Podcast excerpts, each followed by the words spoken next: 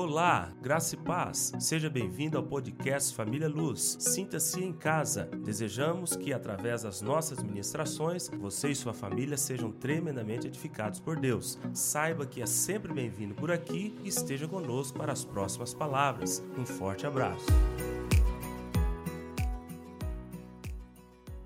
Nós estamos falando sobre oração, né? Sobre vivendo de maneira abundante, e nós escolhemos o livro de Primeira Crônicas, mas justamente a parte que fala de Jabes, única parte que fala de Jabes, dois versículos. E é interessante que Jabes, o, o, o que chamou a atenção aqui do escritor foi uma oração que Jabes fez que aí já é um relacionamento com Deus, né? De forma vertical, para que seja manifestada no horizontal. Relacionamento com Deus. Senhor, eu oro porque o Senhor diz em tua palavra que nós chamamos a existência as coisas que não existem e elas passam a existir. Então é por isso que eu oro ao Senhor, porque eu quero alcançar as bênçãos que estão lá nas regiões celestiais, e é só através da oração. Nenhum cristão é maior do que a sua vida de oração. Nenhum. Pode ser apóstolo, pode ser o que for, missionário, é, na televisão, ninguém é maior do que a sua vida de oração. Se a vida de oração é pequena, é um pequeno cristão. Se é intensa, é um grande cristão. Resume desse jeito. E aqui nós vemos Jabes fazendo uma oração tremenda. Primeiro, né, nós, já, nós já temos visto aqui durante esse mês o nome de Jabes que a mãe dele colocou é de dor, porque o judeu tinha esse, essa cultura. Se eles poderiam colocar o nome da criança de acordo com aquele presente que estava acontecendo, Puxa vida, é aflição. Então o nome do meu filho será aflito. É dor. Não, então será dor. Ou então algo futuro. Tipo assim, minha esperança está em Deus. Aí no hebraico pega aquele, aquela, aquela frase e coloca em um nome. Aí o fulano de tal. E nós aqui também, né? Cada um com seu nome, Mateus, né? E tudo. E Jabes era dor. Imagina Jabes na sala de aula. Dor, presente. Puxa vida, né? Fulano, quer namorar comigo? Quero, prazer, qual é o seu nome? Meu nome é Dor. Ih, já, eu, eu já não quero mais, porque já vou começar com dor, tem jeito, né? Jabes, significado. E ele, a palavra de Deus fala que ele era o mais ilustre entre os seus familiares. Porque ser ilustre lá fora, irmãos, é tranquilo. Sabe aquela pessoa que você tinha muita vontade de conhecer, quando você conhece, você fala, rapaz, eu preferiria a imagem que eu tinha dela antes do que agora. Às vezes, é, teve um colega nosso que falou para mim o seguinte, Mateus, esses caras dessas bandas famosas aí, de rock internacional, cara, é melhor você não ver a biografia dos caras, não, não ver a história da vida dos caras, senão você para de curtir essa banda. Banda tal, né? Ele, ele curte muito. Então ele faz o seguinte: ele curte a música e pronto. Ele não vê a vida dos caras, senão ele vai ficar com raiva, é, é vida de muitas coisas erradas. Aí, para ele não, não, não, desistir da banda, ele nem, nem olha. Mas ele era o mais ilustre dentro da sua família. Dentro da sua família. Porque você pode ser no, no trabalho, você pode ser no colégio, mas dentro da sua família é um pouco mais difícil. Porque as pessoas te conhecem todas as áreas. Quase todas as áreas. Ah, o Zezinho, ah, não, Zezinho, eu te conheço, ó. Ih, lembra quando nós era pequenos? Ah, não, que você fazia isso, não, você fazia aquilo, não, você trancava a porta, tudo. E eu era, eu, por exemplo, eu, graças a Deus, as minhas irmãs me amam, né, irmãos? Mas teve perdão, né? Teve muito perdão, claro, né? Mas eu era difícil. Eu ficava aqui, ó, com a chave, com a chave do banheiro. As minhas irmãs chegavam do serviço correndo para tomar banho para a escola. Aí eu pegava, escondia a chave, deixava o banheiro trancado. E aí elas batendo. Pelo amor de Deus, abre aí. Eu sentado no sofá, vendo só o desespero. Olha só. Coisas ruins, né? Aquele menino, né? menino do São Judas ali, criado no São Judas, ei, coisa. Só que Jabes, ele, no meio de 600 nomes, o autor para e fala só dois versículos dedicado a Jabes. E diz assim: Jabes não foi profeta, não foi sacerdote, não foi rei, não foi juiz, nada. Ele foi um homem que orava a Deus. Olha o versículo 9. Me perdoem, irmãos. Capítulo 4, versículo 9, né? Eu falei foi isso? Ah, tá. Então, capítulo 4, versículo 9. Olha só. Foi Jabes mais ilustre do que seus irmãos. Sua mãe chamou-lhe Jabes, dizendo: Porque com dores o dei à luz. Jabes invocou o Deus de Israel, dizendo: Ó, oh, tomara que me abençoes. Um ponto. E me alargues as fronteiras. Que seja comigo a tua mão. Três pontos e me preserves do mal, de modo que não me venha, não me sobrevenha aflição. E Deus lhe concedeu o que lhe tinha pedido. Então ele pede: me abençoes, alargue minhas fronteiras, ou amplie o meu território, que a sua mão seja comigo e me preserve de todo o mal. Ele pede para Deus abençoá-lo. Senhor, abre as portas para mim, seja minha provisão, seja propício a mim, seja presente na minha vida. Mas ele também fala: alargue as minhas fronteiras, alargue meu, o meu espaço de ação. O Senhor está me abençoando aqui, então alargue aqui, para que eu possa alcançar mais, para que eu possa expandir mais, e a Sua mão seja comigo. Dependência. Que a Sua mão, Senhor, me acompanhe, que a sua mão ande comigo, porque nesse caminho que o Senhor vai alargar, expandir, eu preciso de ser guiado pelo Senhor. Eu não quero andar em um território novo sem a direção do Senhor. Está vendo o que é relacionamento? Mas aqui também ele pede: me preserve de todo mal. Quando nós oramos o Pai Nosso, é a mesma palavra. Ele diz: perdoa as nossas dívidas ou as nossas ofensas, não me deixes cair em tentação, mas livra-me do mal, de todo o mal, né? Aqui é muito mais do que pedir para não ser para não ser afligido com mal nenhum, porque não tem como. A própria palavra do Senhor diz: "No mundo teremos tereis aflições, mas tem de bom ânimo, eu venci o mundo". Aqui, essa palavra me preserve do mal é muito mais profunda do que, Senhor, eu não quero que aconteça nada com meus gados, com o meu carro, com a minha casa, com a minha família. Não, eu não quero que aconteça nada de ruim comigo. Eu quero que aconteça só tudo de bom. Não, ele está pedindo muito além disto. Ele está dizendo, Senhor, preserva-me o caráter de aliançar com o mal, de fazer parceria com o mal preserva-me de me tornar uma pessoa má. Me preserve, não me deixe cair em tentação, mas livra-me de todo o mal. Livra-me de ter a característica de uma pessoa ruim, de ser mal, das pessoas olharem para mim e dizer: é um mal, é um homem mau, é uma mulher má.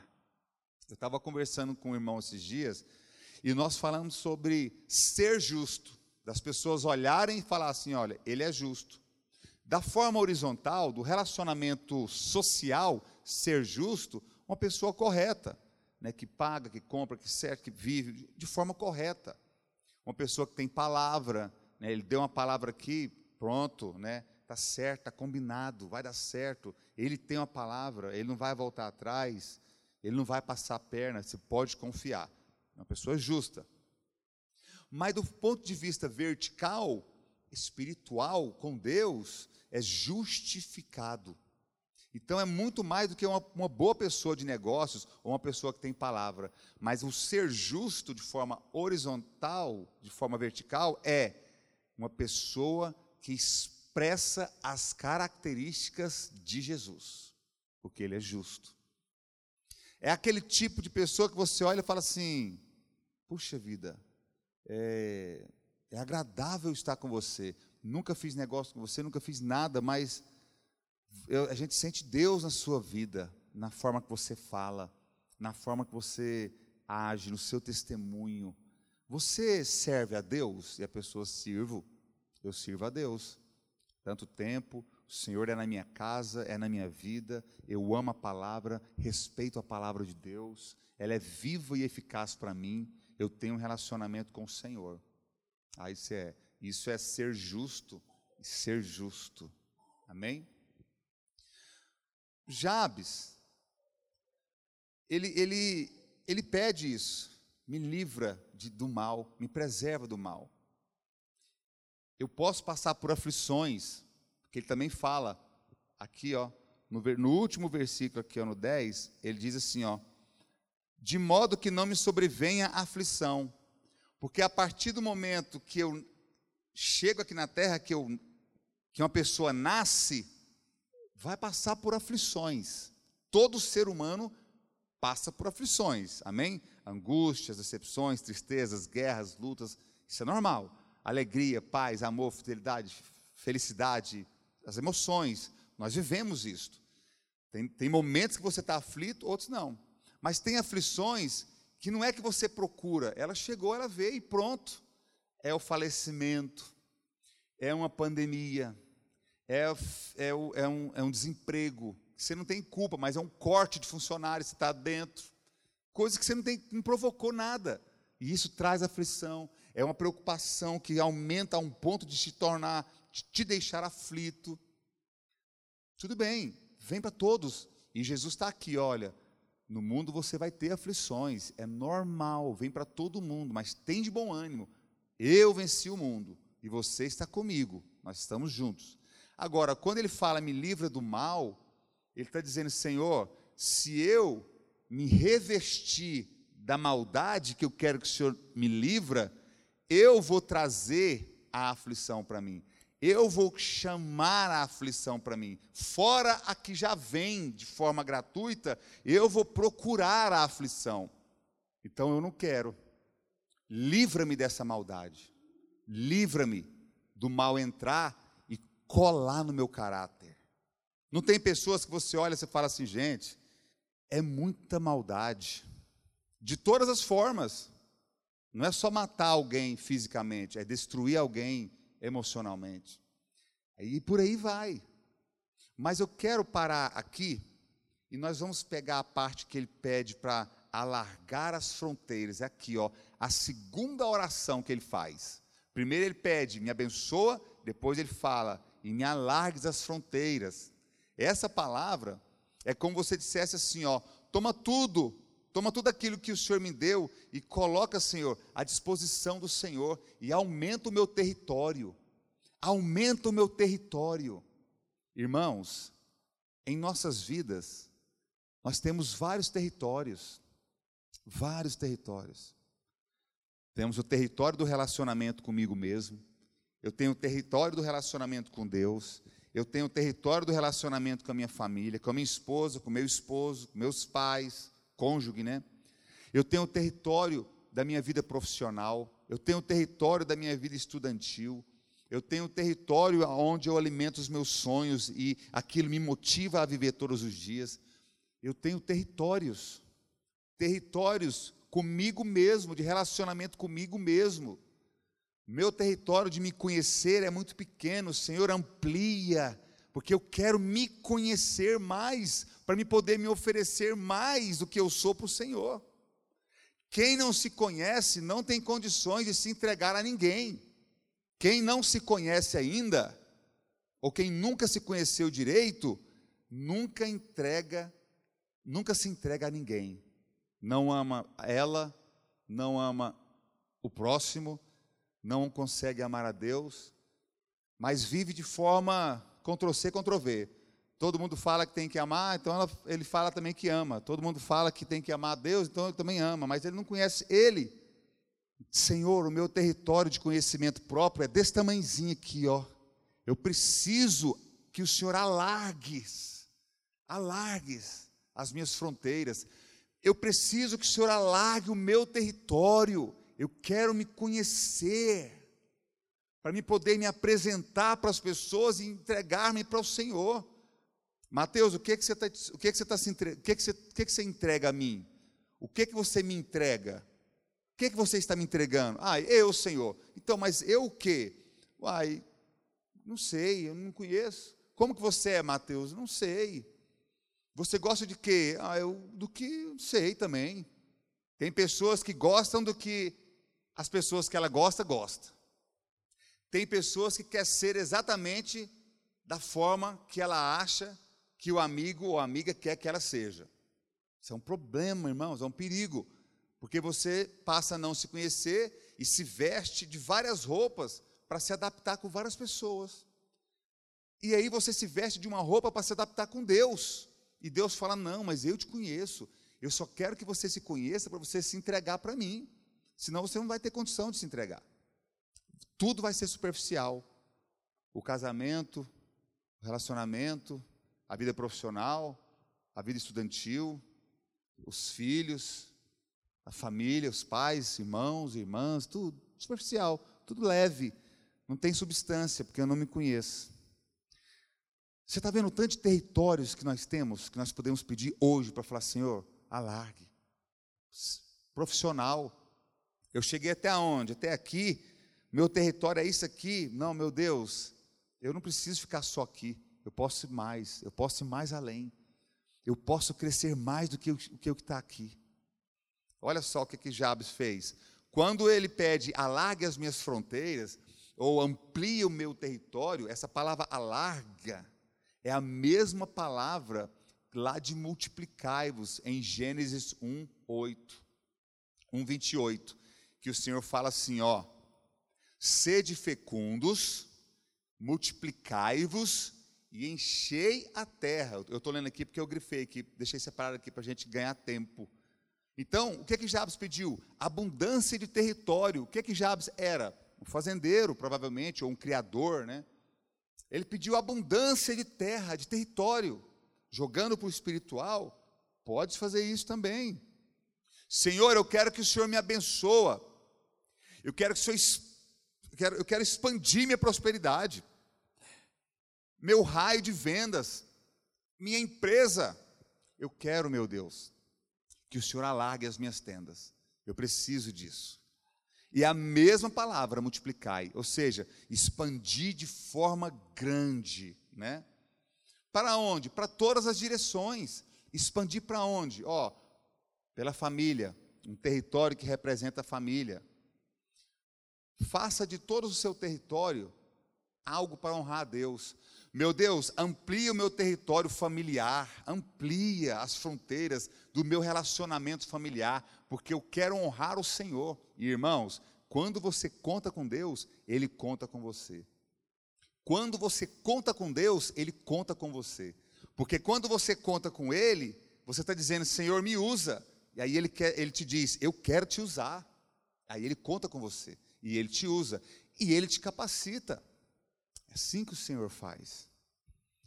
Representa outro território, representa o trabalho, outro território representa o seu ministério na casa do Senhor, o seu ministério.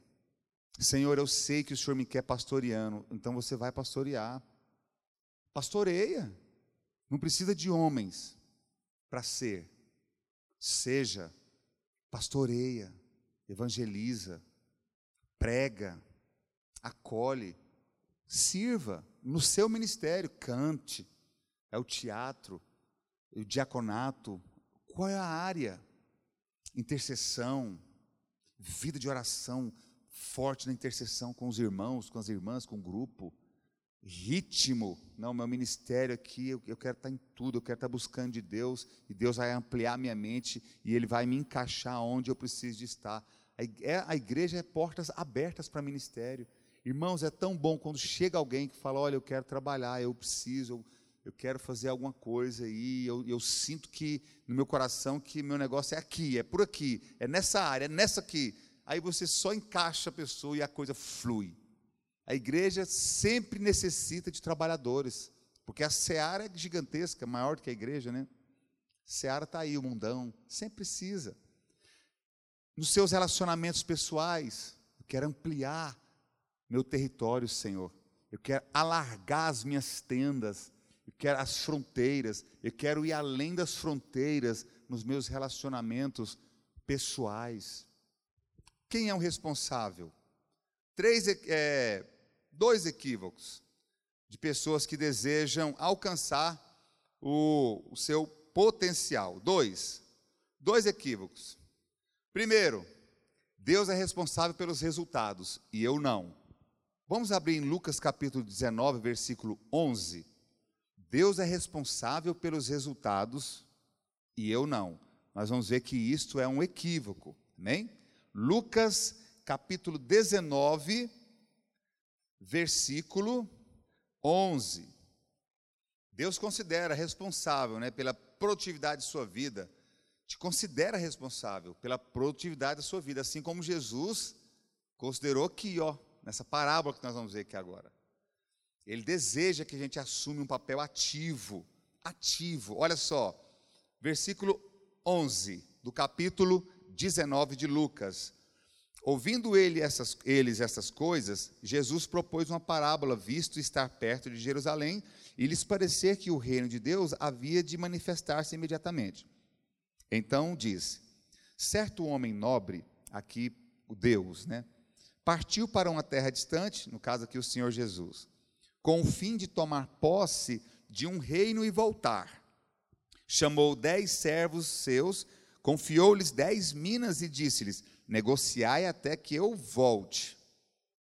Mas os seus concidadãos o odiavam e enviaram após ele uma embaixada dizendo: Não queremos que este reine sobre nós. Quando ele voltou, depois de haver tomado posse do reino, mandou chamar os servos a quem deram o dinheiro a fim de saber que negócio cada um teria conseguido. Compareceu o primeiro e disse: Senhor, a tua mina rendeu dez. Respondeu-lhe o Senhor: Muito bom, servo bom, porque foste fiel no pouco, te dará, é, terás autoridade sobre dez cidades. Veio o segundo, dizendo: Senhor, a tua mina rendeu cinco. A este disse: Terás autoridade sobre cinco cidades. Veio então outro, dizendo: Eis aqui, Senhor, a tua mina, que eu guardei embrulhada num lenço, pois tive medo de ti, que és homem rigoroso, tiras o que não puseste e ceifas o que não semeaste. Respondeu-lhe, servo mau, por tua própria boca te condenarei. Sabias que eu sou homem rigoroso, que tiro o que não pus e ceifo o que não semeei. Por que não puseste o meu dinheiro no banco? E então, na minha vinda, o receberia com juros. E disse aos que assistiam: Tirai-lhe a mina e dai-a ao que tem as dez.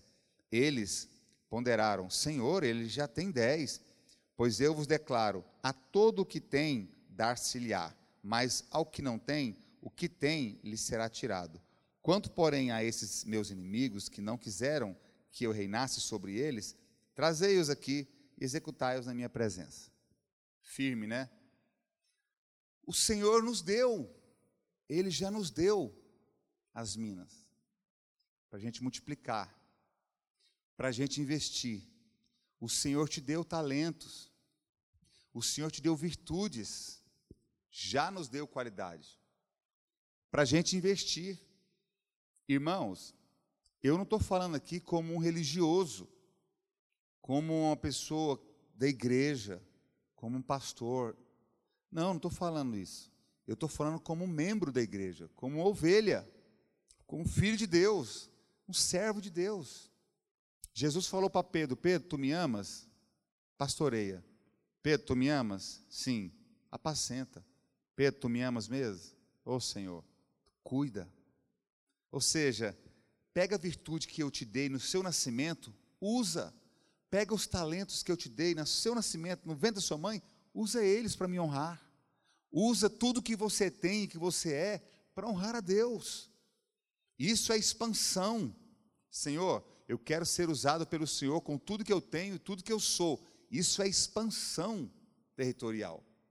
Às vezes a pessoa tem dom maravilhoso que poderia servir muito na igreja, mas por às vezes por falta de tempo, ou de administrar o tempo, ou por vergonha, às vezes timidez, não se deixa ser usada. Irmãos, vamos multiplicar aquilo que Deus te deu. precisamos multiplicar aquilo que Deus nos deu.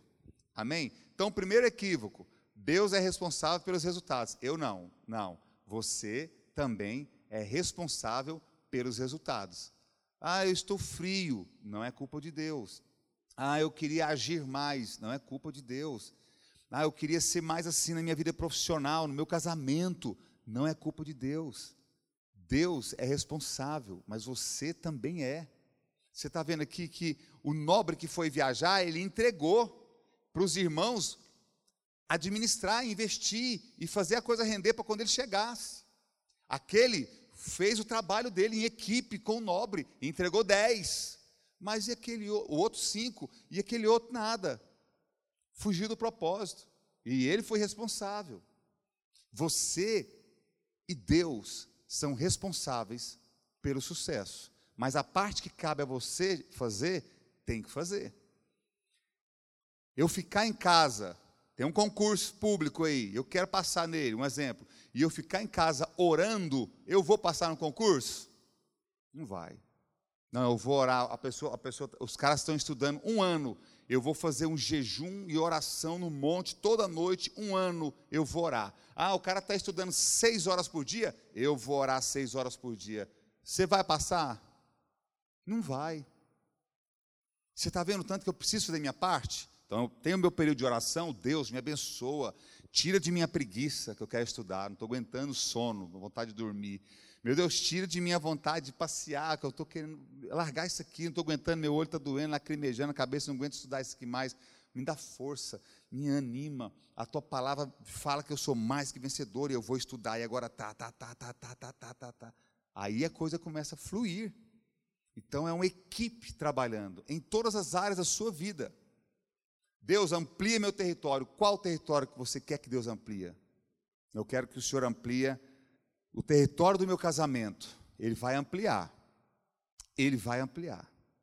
É você pedir. Senhor, amplia. Amplia a minha mente. Eu quero entender mais a palavra. A minha família.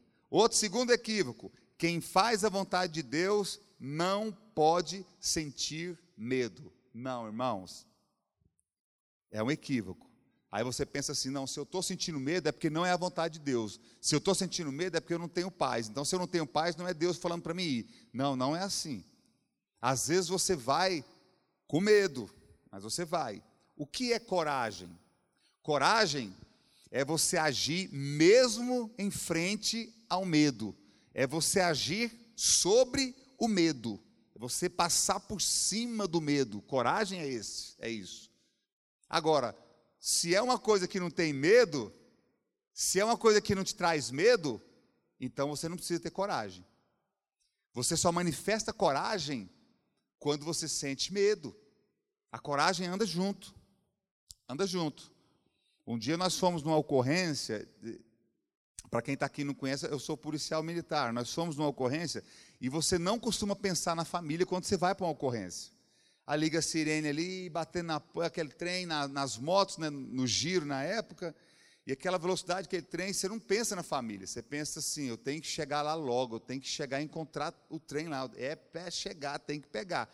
Você não pensa em acidente de trânsito, você não pensa no filho que está ali, você não pensa na esposa que está não pensa em nada, só pensa em chegar lá e resolver a coisa. Mas teve um dia que eu estava na garupa, eu estava na garupa do, do, do, do um colega meu do giro, e naquele, eu tinha acabado de voltar de um acidente. Eu voltei, quebrei, nós estávamos fazendo um curso, e eu quebrei a clavícula, caí parado assim no chão. Sabe, aquele senhorzinho mesmo que dá uma tropeçada, cai e quebrei a clavícula. Falei, gente do céu, mas não tem condição um trem desse. Aí eu fiquei um tempo parado. Aí quando eu voltei, aí você, aí você volta assim. Aí os caras, não, não, voltou na garupa. Eu falei, gente, tem condição aí. Tomei assim ainda, deixou pilotar, ficar tranquilo, sem ninguém. Não, Matheus, voltou na garupa e prepara. Aí, beleza, eu montei na garupa ali e aquele trem, sabe? Pedi, meu Deus, tomara que não tenha nenhum, nenhuma ocorrência para não deslocar aquele trem. Aí, pá, pintou uma ocorrência longe. E o pessoal, ó, vamos embora, vamos embora. E eu, gente, não precisa de ir, está muito longe, deixa outra pessoa aí. Não, é nós vamos embora. Está com medo, né, Matheus? E foi, esse cara correndo, aquela loucura. Aí, eu estava na garupa, tinha voltado do acidente, aí comecei a pensar. Comecei a pensar, olhava assim, gente, se bater num carro desse, minha canela vai embora. A cabeça ruim. Nossa, se bater num trem desse aqui, meu Deus. E, aí comecei, gente, minha família. E se eu bater aqui eu ficar aleijado? E se eu morrer aqui, minha família, meus filhos? Ah, irmãos, eu cheguei lá na ocorrência todo desestabilizado, todo assim, desci, encostei no muro assim, e eles foram para lá e eu fiquei pensando na vida, falei, não, não presta. O que acontece? Medo, todo mundo tem. Todo mundo tem medo. Moisés, quando ele passa para Josué, 3 milhões de pessoas que saiu do Egito, Moisés, homem de Deus, as tábuas da lei, abriu uma vermelha ali através do poder de Deus, tirou o povo do Egito, chegou e falou assim: Olha, aqui Josué, tamo, que agora Deus falou para mim subir lá, porque ele vai me levar, eu vou morrer, eu não vou ver a terra de Canaã, não. Você, Josué, que vai pegar o povo e entrar com ele lá em Canaã. Meu Deus. Aí Josué aqui, ó. Uai, eu estou substituindo um cara que ficou 40 anos no Egito, 40 anos no deserto, voltou, pegou o povo de Israel, um herói. E eu estou aqui, rapaz, o cara que trombou com o faraó, agora eu, Josué, aqui. Eu que vou liderar esse pessoal. Aí você já fica assim. Aí é duas Goiânia reunida. E aí, Josué? E agora nós vamos para onde, hein, Josué? E, cara, você imagina se ele não teve medo? Teve. Só que até o momento que ele ouviu isso aqui, ó. Josué 1,9. Não precisa abrir que eu vou ler. O momento certo, o momento que Deus agiu de forma poderosa, Deus falou para ele assim: ó, ser forte e corajoso. Ou seja, sei que você está com medo aí, é normal. Não temas, nem te espantes, porque o Senhor teu Deus é contigo por onde quer que andares. Está vendo? A expansão. Moisés chegou até aqui, passou a bola para Josué, agora Josué, ó, Canaã, 3 milhões de pessoas só te ouvindo. E aí? Aí Deus vem e fala para ele. Está vendo o trabalho em equipe? O trabalho em equipe, Josué conduzindo através do poder de Deus. O exército de Israel lutando e Deus vencendo pelo exército de Israel, através do exército de Israel. Amém? Que imagem nós temos de Moisés hoje, se nós formos olhar? Talvez nós olhemos Moisés sentado assim, em pé num penhasco, é, barbudo, com a roupinha, e bem velhinho, com as tábuas da lei. Essa é uma imagem. Só que se nós lembrarmos lá atrás, nós vamos ver Moisés nasceu novinho no, no, no Egito, matou um egípcio que estava maltratando um judeu, um, um, um, um membro de Israel, teve que ser exilado ele saiu de um lugar luxuoso, próspero, Egito, comia do bom e do melhor, estava na família do povo de Faraó, tinha, tinha tudo para ser grande ali dentro mesmo. Agora está onde? Foi exilado lá para Midian, deserto. Ficou ali em Midian, no deserto. Só que quando ele chega lá, ele se adapta também. No começo ficou triste. Meu Deus, onde eu estava, agora onde eu vim para cá. Só que ele foi se adaptando lá em Midian, cuidando do gado, acordando cedo, coando café, tomando um cafezinho, indo lá, tirando leite, dando capim, cuidando das coisas, até o momento que Deus chega para ele, fala: Olha, Moisés, você precisa alargar as fronteiras. Ele não sabia de nada, mas um belo dia, quando ele chega no lugar, que ele vai fazer a mesma rotina dele, aquela vidinha normal mesmo, aquela vidinha normal mesmo. Deus chega para ele numa sarça, a sarça ardendo, pegando fogo, mas a sarça não consumia, ficava o tempo inteiro ele pegando fogo, e ele olhando, e Deus apresentou para ele. E ali, Deus fala para ele da missão que ele teria de ir lá no Egito, voltar lá no Egito e trazer todo o povo de Israel. Aí Moisés reluta com isso. Fala, não, gente, espera aí, não dá não, Senhor. Não tem condições, não. Eu, o que, que é isso? Eu vou falar que jeito? Mas aí Deus pega e fala para ele, não, você vai falar que o eu sou, que eu que te enviei. E eu vou com você, Moisés. E Moisés relutando aquele negócio, não, manda outro, que não, não dá. Aí a palavra de Deus diz que Deus se irou com ele. E levantou Arão para estar tá apoiando ele. E aí ele topou ir. Mas o chamamento era para Moisés. E Moisés foi. E o que, que Deus fez lá? Olha a equipe. Manifestou o poder. As dez pragas. As dez pragas. Piolho. Quem já teve piolho aqui já? Só os antigão. Acho que os novinhos nem tem piolho mais, né? Gente, olha, tem gente nova aí falando que tem piolho ainda, né? Piolho, né? Engraçado, piolho em todo mundo e os meninos de Israel, tranquilo. Você já viu tanto que é ruim, gente? Eu cresci no João Braz aqui, ó, no Colégio João Braz, no São Judas. Não tinha ninguém que não tinha piolho. Ninguém. Até que as menininhas bonitinhas, do cabelinho assim, arrumadinho, podia olhar lá assim, que tinha o trier da lêndia, né? As assim, tudo branquinho. Gente, a minha prima pingava assim, ó, não vou falar o nome da minha prima, mas é, pingava assim. Eu falei, gente do céu. Piolho, você estava assim, coçando, e a mãe sentava, senta aqui, esse aí ali é caçando, né? Com o dedinho assim, caçando, né? Pegava um, tá, matava, pegava, brincadeira. E o povo de Israel sem piolho, os meninos de Israel sem piolho. Tem base? Poder de Deus.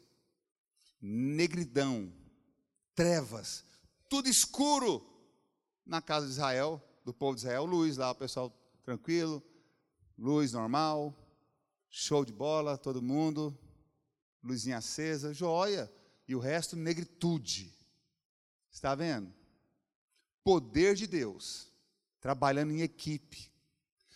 O dia que você falar, Senhor, alarga minha fronteira nessa área, porque eu quero te honrar também com o meu testemunho nessa área, e eu quero receber uma vitória do Senhor e te glorificar. Irmãos, pode ficar tranquilo que Ele vai ser o seu maior parceiro, Ele vai te capacitar, te fortalecer, te levantar. É Ele. É Ele. Olha só. Deixando para trás os guardas de fronteira.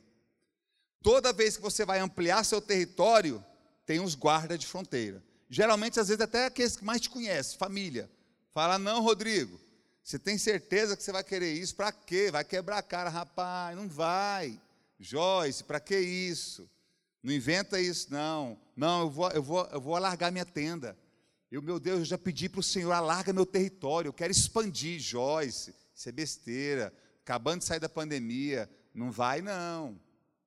Isso são os guardas da fronteira, que inconscientemente tenta te colocar para baixo.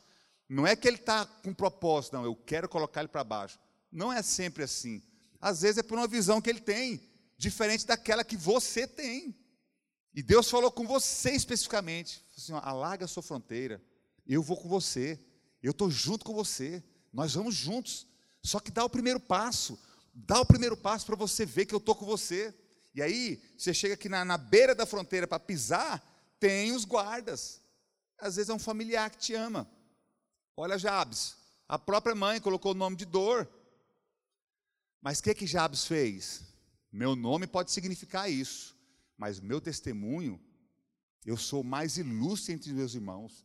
E eu tenho um relacionamento com Deus. Eu peço para Ele me abençoar, Ele me respondeu. Eu peço para Ele alargar minhas fronteiras. Eu quero mais, eu quero expandir em todas as áreas. Eu estou me sentindo bem, quero me sentir melhor. Eu estou relacionando bem com as pessoas, quero relacionar melhor. Eu tô, eu tô, eu tô tendo um sonho de terminar minha faculdade, ou de concluir, ou de começar um curso novo. Eu vou fazer. Eu vou fazer. Eu vou alargar minhas fronteiras. É um concurso público, eu vou passar. É uma empresa, eu vou fazer, vai dar certo, eu vou abrir. Eu vou abrir e vai prosperar. Não estou correndo de serviço. Eu sei que na, hora que na hora que eu pisar nesse novo território aqui, eu sei que vai ter inimigos também. E vão cair por terra, porque eu estou indo com o meu Senhor. Quando Davi enfrentou Golias, ó, os guardas de fronteiras, Davi foi para enfrentar Golias, os irmãos zombavam, Saul não acreditou, Ninguém. Mas Davi falou assim: Olha, você vem contra mim, eu vou contra você em nome do Senhor dos Exércitos. Agora, quem é você para afrontar o exército do Deus vivo? A visão de Davi estava aqui, ó, vertical, porque ele poderia falar assim: ó, quem é você para enfrentar o exército de Israel? Não, quem é você, Golias, para enfrentar o exército do Deus vivo? Eu estou em parceria com ele. Esse exército aqui é parceria. O exército dos, dos, filisteus é parceria com Deus dos filisteus, mas esse exército aqui é parceria com Deus dos exércitos, de Israel. Agora eu vou contra você em nome do Senhor dos exércitos. Você vem com a sua força, com o seu braço, com a sua altura, mas não tem como. Eu vou contra você em nome do Senhor dos Exércitos. Amém, irmãos? Colocando em prática, Jesus disse em Mateus 28, 20: diz assim: Eis que estou convosco todos os dias, até a consumação do século. Jesus chegou em Pedro e falou: Olha, eu vou fazer de você pescador de homens. Tudo bem? Tudo bem. Pedro, lá em Atos, pregando o evangelho, oito, é, 3 mil pessoas sendo batizadas. Jesus chegou no Paulo, Paulo, ó, chamou Paulo. Paulo abriu as fronteiras, alargou as fronteiras de Paulo. Ele era preso na religião judaica, hoje não, livre, pregando o evangelho em toda a Europa, chegando para a gente, né? Apóstolo Paulo. Primeiro, ore sinceramente por mais território. Não admite. Você sabe qual o território que você vai orar agora, nesses últimos cinco minutos. Você sabe qual é o território que você vai orar agora. Ora sinceramente por ele. Se é financeiro, empresarial, estudantil, se é um concurso, se é psicológico, se é um relacionamento com você e Deus, você e, e o seu cônjuge, você e seu próximo, no trabalho, se é um relacionamento você e você mesmo, qual é o território? Você pode orar por vários territórios todos os dias, mas hoje você vai orar por qual território? Ser fiel à igreja, no sentido de congregar, de estar junto, de amar, de fazer parte da comunidade, é isto Oh, Senhor, eu sempre me esquivei, eu, eu nunca vi assim a necessidade de realmente estar indo, de ter relacionamento, de ter amizade, de congregar mesmo, de falar, ó, essa igreja é onde eu pertenço, de estar firme. Não, eu sempre vim aqui ou ali, mas estou. Mas eu quero ampliar meu território, eu quero firmar as estacas em um lugar, se é aqui ou se é em outro lugar, mas eu quero ter relacionamento com a comunidade da cruz. Qual é o território? Primeiro, ora sinceramente. E segundo, fale de seu compromisso à sua família. Porque depois vai ajudar eles a entender quando as mudanças quanto, quando as mudanças acontecerem na sua vida. Comunica com alguém da sua família, esposa, esposo, meu bem, olha, eu tenho pedido para Deus ampliar meu território, alargar minhas fronteiras nessa área, e Deus vai fazer. E não tenha medo. Não tenha medo. Não deixe o medo ser superior à sua coragem. É normal que você dá aquele baque, é normal. Você pode ver os maiores, os maiores, vamos, vamos falar aqui de empresários, ou então as pessoas de maior expressão. Não estou dizendo que você tem que ser, não é isso. Mas quantas vezes elas já erraram?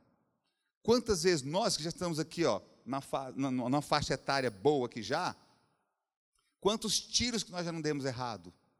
Quantas bolas fora nós já não demos? E não estamos aqui? Você acha que você não vai errar ainda? Vai. E, se, e, e você pode errar várias vezes, vários erros, mas você pode errar um erro constantemente. Qual é?